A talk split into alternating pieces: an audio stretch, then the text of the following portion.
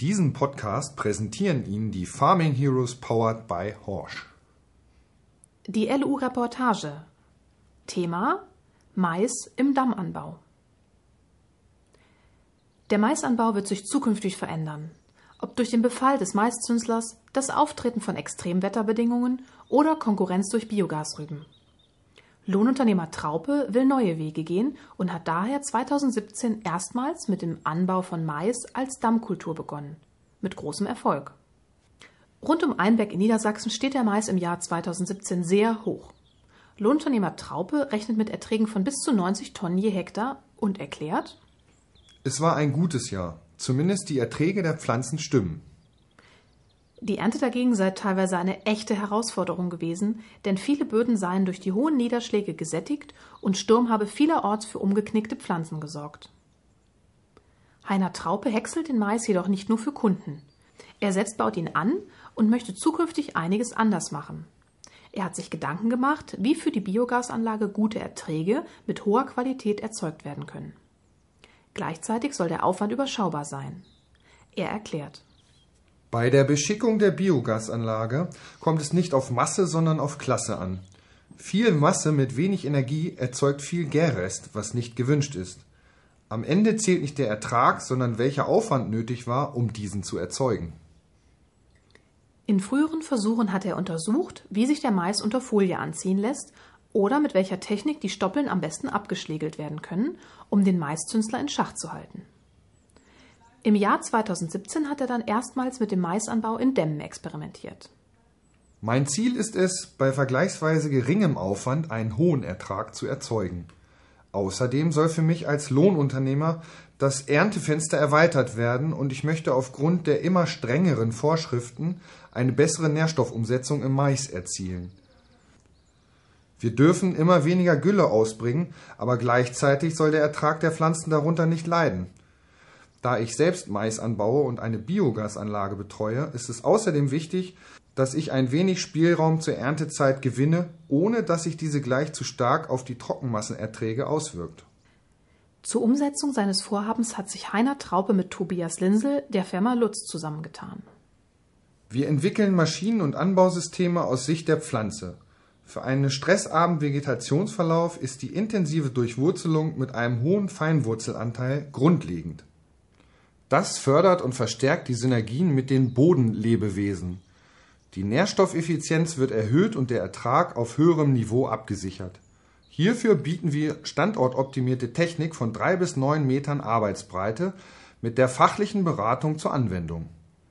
Man kann von der klassischen Streifenlockerung als Flugersatz über Applikationen ans Güllefass bis zu Saatkombinationen wählen.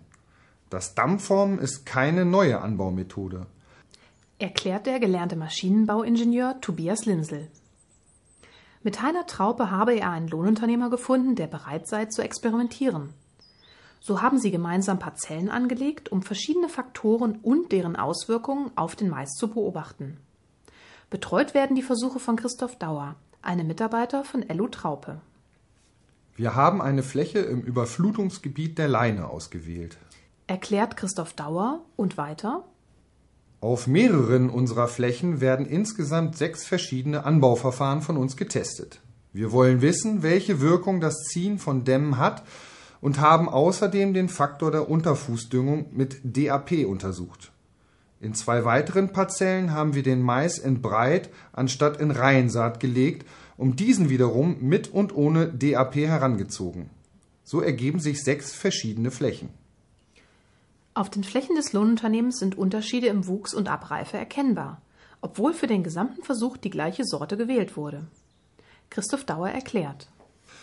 Die spätere Abreife der im Damm kultivierten Pflanzen ist unser Ziel, denn die Restpflanzen bleiben vital bei einem gleichzeitig abgereiften Kolben.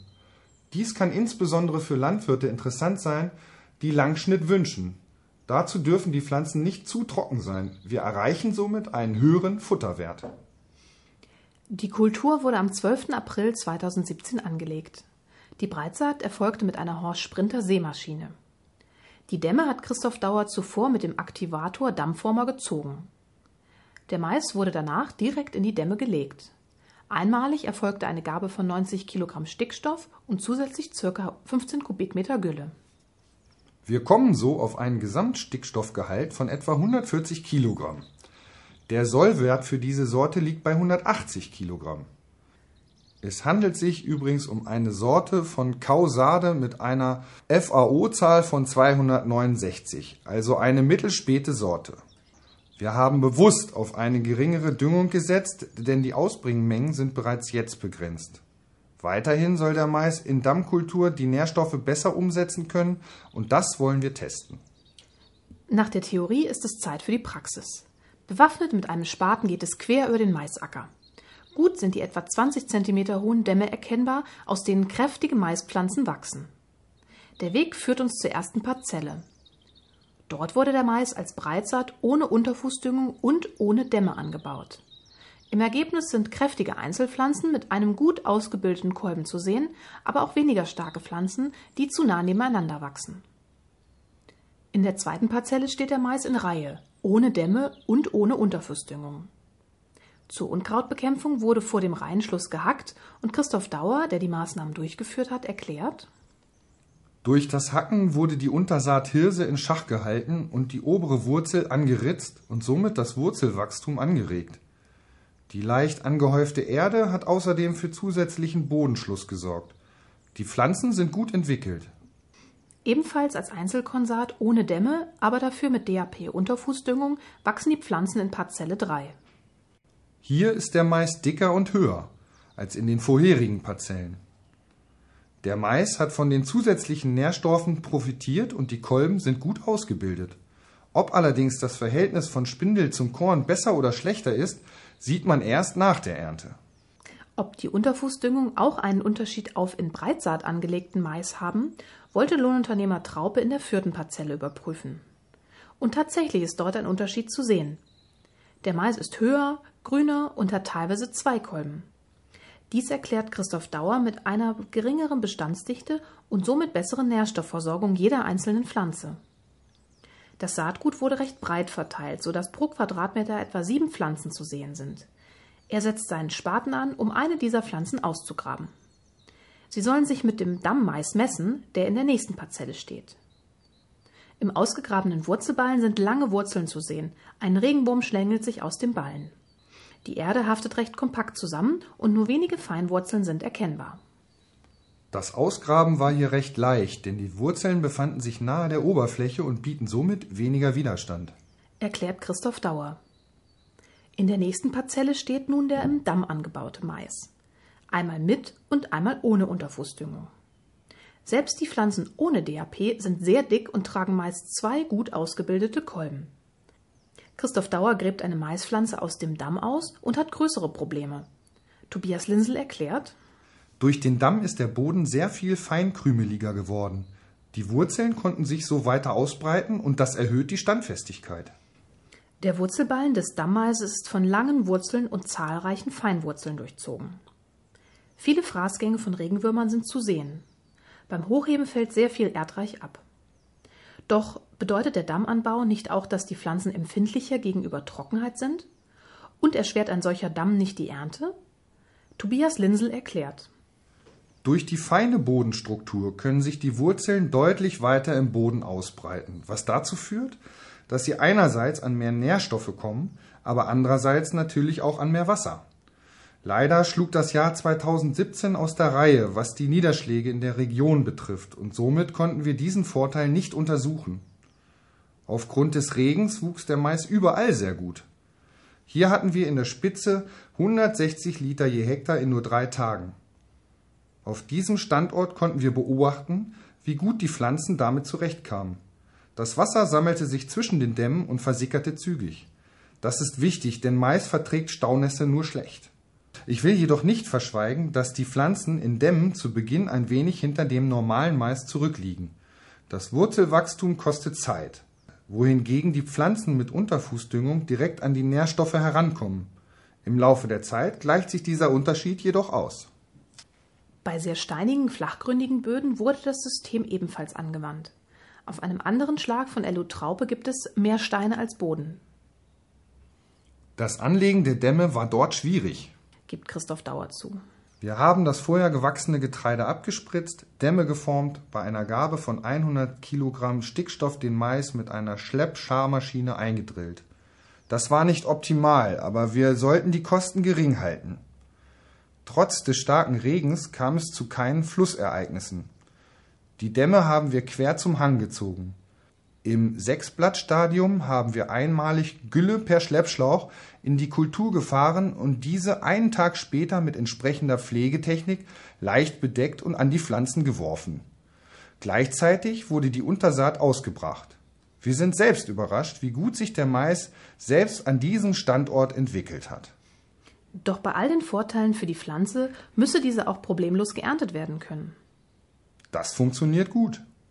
Testweise hat das Lohnunternehmen einige Reihen gehäckselt, um erste Erfahrungen zu sammeln. Die eigenen Flächen erntet LU Traupe immer zum Schluss. Da ist es von Vorteil, wenn der Dammmais etwas länger zur Abreife braucht. Den Beobachtungen nach sind die Kolben zwar schon früh reif, aber die Restpflanze bleibt länger vital. Wenn der Häcksler oder Wagen zwischen den Reihen fährt, ist es ein bisschen wie auf Schienen zu fahren. Und Tobias Linsel erklärt? Die Dämme werden auch im Laufe des Jahres niedriger. Man sollte keine Bedenken haben, mit dem Schneidwerk in die Dämme zu geraten. Im Gegenteil. Dadurch, dass der Mais leicht erhöht steht, kann man ihn noch niedriger, circa innerhalb des ersten Knotens, ernten und erhält somit mehr Ertrag. Die Stoppeln sind für weitere Maßnahmen wie das Mulchen besser erreichbar. Nach diesem erfolgreichen ersten Jahr möchte Heiner Traube auch zukünftig auf den Maisanbau mit Dämmen setzen und er hat schon weitere Pläne. Wir überlegen in Zukunft die Reihen schon im Herbst anzulegen. Roggen, Wicke oder Senf sollen darauf wachsen und über den Winter absterben, sodass wir im Frühjahr direkt hineindrillen können. Durch die Frostgare sollten sich die Dämme schön auseinanderziehen und eine noch bessere Bodenstruktur erzeugen. Die Gülle fahren wir erst dann in den Bestand, wenn der Boden tragfähig ist. Außerdem wäre es denkbar, die Dämme gezielt zu begrünen und nur die Krone vor dem Drillen abzumulchen. Wir sind lange noch nicht am Ende bei diesem Thema. Es gibt einiges an Potenzial, auch in Bezug auf den Anbau von Raps oder Rüben. Vielleicht geht es am Ende gar nicht um die letzte Tonne Mehrertrag, sondern um den Aufwand dahinter.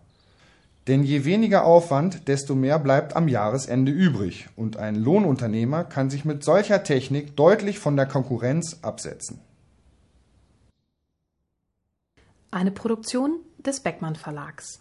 Gelesen von Thorsten Köppen und Maren Vaupel.